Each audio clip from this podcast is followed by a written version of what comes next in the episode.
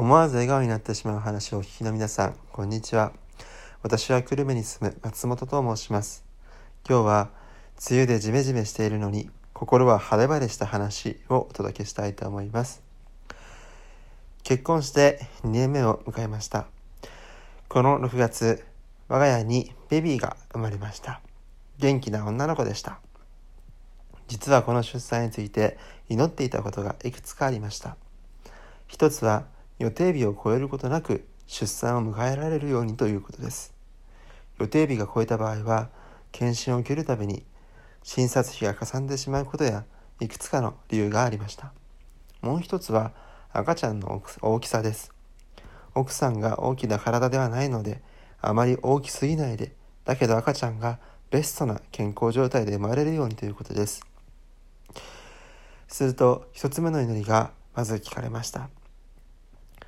私の赤ちゃんの予定日は6月17日だったのですが6月16日の朝に、えー、出産することができたできたのでしたしかも、えー、初めての出産でしたけれども短い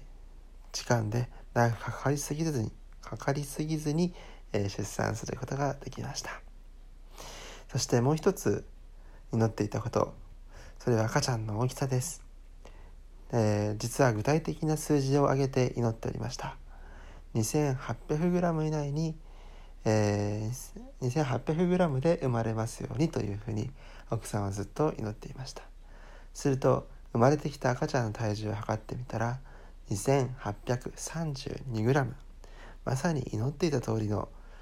えー、大きさで生まれてきてくれました。えー、6月になってじ,、えじめっとした時期が続いていますがこんなにもはっきりと祈りに応えてくださった神様にスカッとするような気分になりました。心から感謝しています。最後まで聞いてくださってありがとうございました。